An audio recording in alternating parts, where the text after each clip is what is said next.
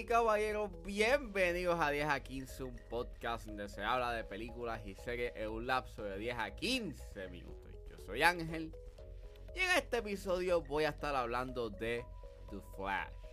The Flash va a estar exhibiéndose en cines desde este próximo 15 de junio. Así que, setback, relax, que 10 a 15 acaba de comenzar.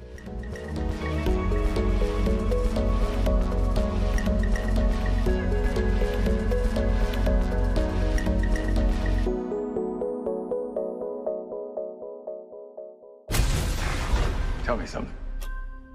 You can go anywhere. Another timeline. Another universe. So why do you want to stay and fight to save this one? Because this is the world where my mom lives. I'm not gonna lose her again. The Flash es una película dirigida por Andy Muschietti y es escrita por Christina Hudson basado en una historia de Joey Harold, John Francis Daly y Jonathan Ghosty. El elenco lo compone, conste, este es el orden que dio IMDb, eh, Sasha Calle, Ben Affleck, Ezra Miller, Michael Keaton, Michael Shannon, Angie Troa, Ron Livingston, Temuera Morrison, Kiersey Clemens y Maribel Verdú. Y trata sobre Barry Allen, que usa su super velocidad para cambiar el pasado, pero su intento para salvar a su familia crea un mundo sin superhéroes, poniendo en la posición de correr por su vida para poder salvar el futuro. Ok, es bien complicado hablar de The Flash, que esta película eh, ha tenido una producción sumamente tumultuosa. Esta Warner Brothers lleva aproximadamente décadas. Hay un thread bien chévere que salió este fin de semana este, en Twitter, en donde este usuario eh, puso todas las veces en las que Warner Brothers intentó hacer una película de The Flash y por X o Y razón no pasaba. Pero después de que eh, lanzan Man of Steel y después anuncian Batman vs. Superman, ellos establecen el DCEU y en, y en el tintero estaba hacer una película de The Flash. Hubo varios directores que iban a estar en planes, que iban a ser los que iban a dirigir esta película, pero por diferencias creativas, mayormente, se salían del proyecto. Y no es hasta el 2018-2019 que Andy Muschietti es el elegido para dirigir esta película. Y pues nada, eh, gracias a Dios salió. Pero, además de eso, antes del estreno de esta película, pues eh, Ezra Miller, desde estos últimos años, pero específicamente el año pasado, ha hecho cosas bien cuestionables y su comportamiento ha sido sumamente problemático. Más problemático es la falta de responsabilidad que ella ha tenido con algunas de sus acciones. Esto ha establecido una, conversación bien eh, tensa sobre si hay que ver si deberíamos de ver esta película, si la gente debería ver esta película. Hay gente que ya está boicoteando eh, el de no ver esta película porque está Ezra Miller you en la película. Y yo lo puedo entender, eso es sumamente entendible y eso obviamente está a su discreción si ustedes quieren ver esta película o no. Yo en mi caso, yo fui a ver The Flash con la intención de apoyar a Sasha Calle y a Andy Muschietti. A mí me gusta mucho Andy Muschietti, pienso de que Mama es una película que está bien hecha a pesar de sus fallas, igual que hizo, una buen, hizo un buen trabajo con It Chapter 1. Chapter 2, pues eso es cuestionable, pero por lo menos él es un director que tiene un potencial de hacer cosas muy buenas. Y Sasha Calle, pues este, eh, siento talento nuevo, este, la manera en cómo pues este, presentaron de que ella iba a ser Supergirl y ese momento emotivo que ella tuvo en que cuando le anunciaron que iba a ser Supergirl, pues mano, yo dije, contra, por lo menos voy a verla por Sasha Calle, know, para darle el apoyo. Y pues nada, fue una función especial que hicieron el jueves. Muchas gracias por la invitación. Y pues, esta película no es la peor película que yo he visto este año. Pero mientras más pienso en ella, menos me gusta.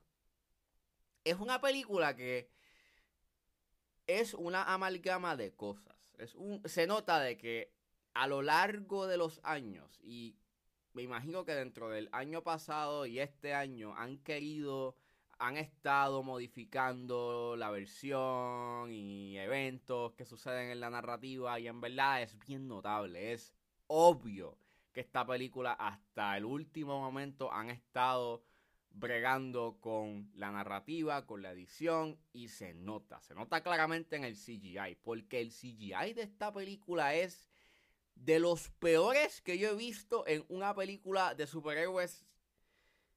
Y eso es mucho decir, porque Marvel ha botado la bola con el CGI, con, con, mal CGI. Aquí en The Flash, los modelados en CGI, los, los modelados humanos, se ven que son del 2003. Like The Matrix Reloaded. O sea, The Matrix Reloaded tiene un mejor CGI. Y eso es un CGI de la época. Que aunque sí yo sé que se ve de gomita. Mano, yo por lo menos le puedo dar el break porque. Pues el CGI en ese entonces no está tan desarrollado. No tenía las herramientas como, como se tiene ahora. Pero. Diablo, mano. O sea, ese CGI y, entonces utilizan mucho el CGI en cosas que yo me cuestionaba el por qué utilizan eso, por qué están, por qué están dependiendo tanto del CGI cuando sencillamente tú pudiste haber utilizado, qué sé yo, actores de verdad, o un green screen, o un volume, I don't know, man, cualquier cosa que no sea utilizar completamente el CGI. Es más, un cutscene pre-renderizado de PlayStation 3 se ve mejor que cualquier CGI, que, que, cualquier modelado en CGI humano en, esta película. Eso es bien notable en el rostro de Ezra Miller porque, pues, si vieron los trailers, pues ustedes saben que eh, Barry Allen pues se encuentra con una versión alterna de él. Y me está bien raro de que eh, a veces la versión original de Barry Allen pues se ve normal, pero su versión alterna pues se ve que tiene un rostro en CGI. A veces es viceversa. Y es como un... Es tan inconsistente, mano. O sea, es tan, es tan obvio. yo todavía estoy en shock de que el CGI esté en ese estado.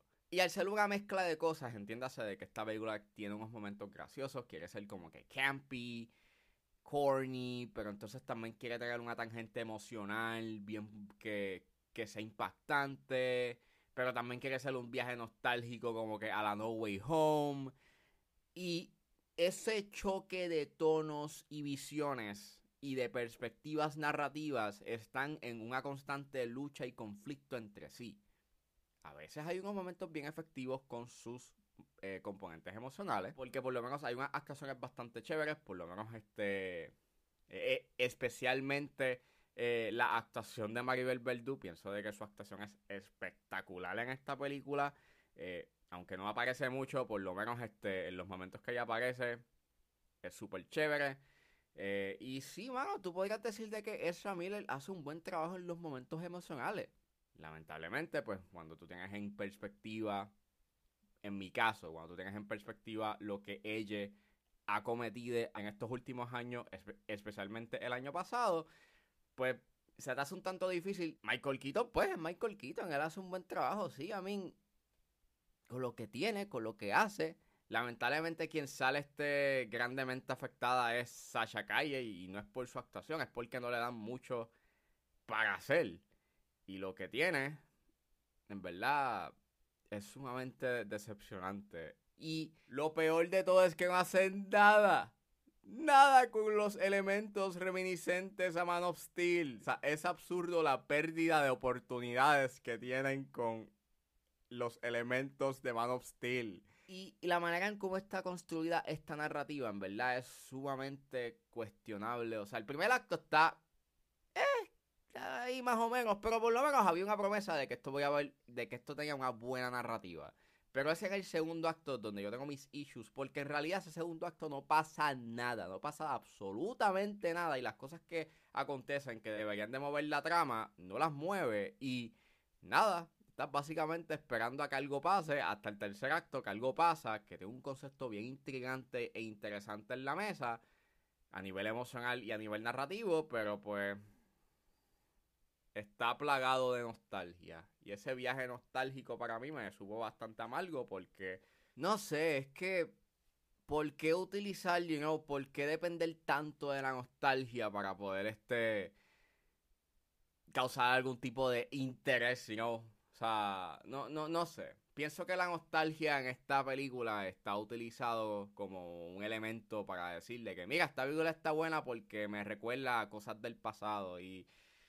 Y aunque yo sé que esto no tiene nada que ver con The Flash, pero me, pero me, me acordó mucho a muchas de las cosas que se dicen en The Matrix Resurrections, en donde te está hablando de cómo la nostalgia llega a ser bien peligroso porque pues nada, termina siendo algo vacío, algo sin valor, fuera de más allá de recordarte de, ah, mira, yo me acuerdo de esto, esto, estuvo cool en su momento, o ah, me recuerda a buenos tiempos, pero más allá de eso no trae nada más excepto eso, excepto una memoria de, ah, sí, me acuerdo de esto, ay, qué cool, pero no, no hay nada, no hay nada narrativamente que sea, que, que sustente ese viaje nostálgico, que es una memoria vacía, y es eso. Y en verdad es bien triste de que sea eso solamente lo que soporte gran parte de ese tercer acto, porque conceptualmente está interesante.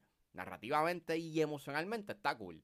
Pero cuando ves todo ese despliegue, ese derroche de, nostalgia, porque en la mayoría de la película tú no tienes tanta nostalgia, entre comillas, pues, eh, no sé.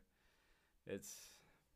Lo encontré annoying. Más annoying todavía es que el segundo acto pasa algo se supone que haya una revelación, pero se tardan tanto en revelarte lo que está pasando y no este en la narrativa que lo encontré bien frustrante y pues hay su entretenimiento.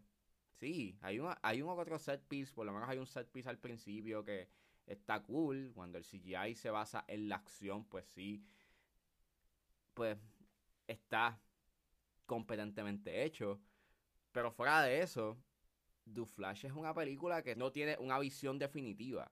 Es un proyecto que lleva años y años y años en el tintero, que llevan modificando, que llevan este, ensamblando, buscando la manera o una fórmula para crear un producto consumible para las masas. Es un producto carente de alma. No tiene una intención más allá de nada, proveer un cierto tipo de nostalgia, pero es eso es efectismo, nostalgia, uno que otro chiste que funciona, pero en verdad eh, siento que su humor no es el mejor.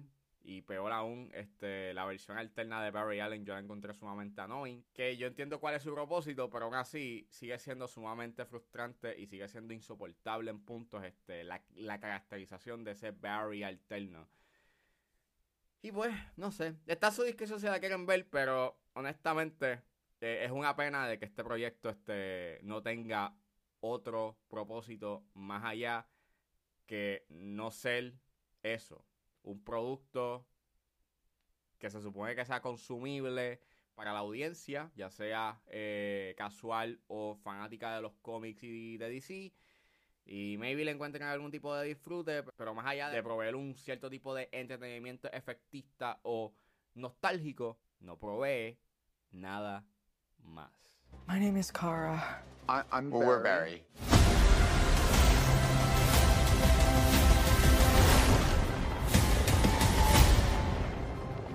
Barry, what are you doing? Our kids are gonna wanna see this.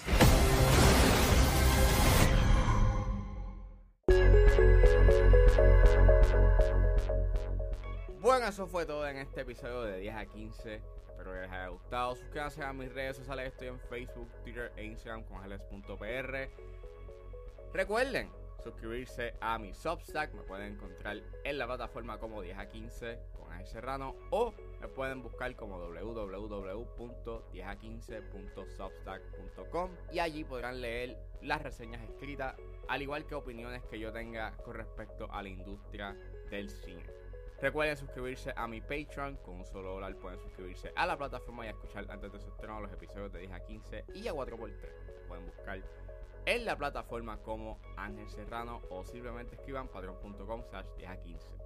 Si están en la disposición de ayudar a la calidad de este podcast, pueden donarme mensualmente a través de Anchor Support desde 99 centavos hasta 9.99, pero si están en busca de hacer una donación de una sola vez, pueden donarme a través de PayPal como Ángeles PR.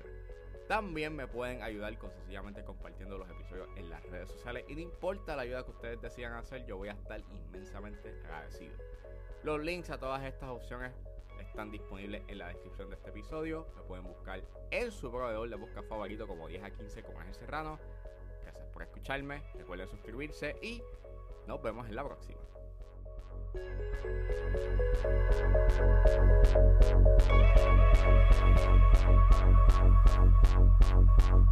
you.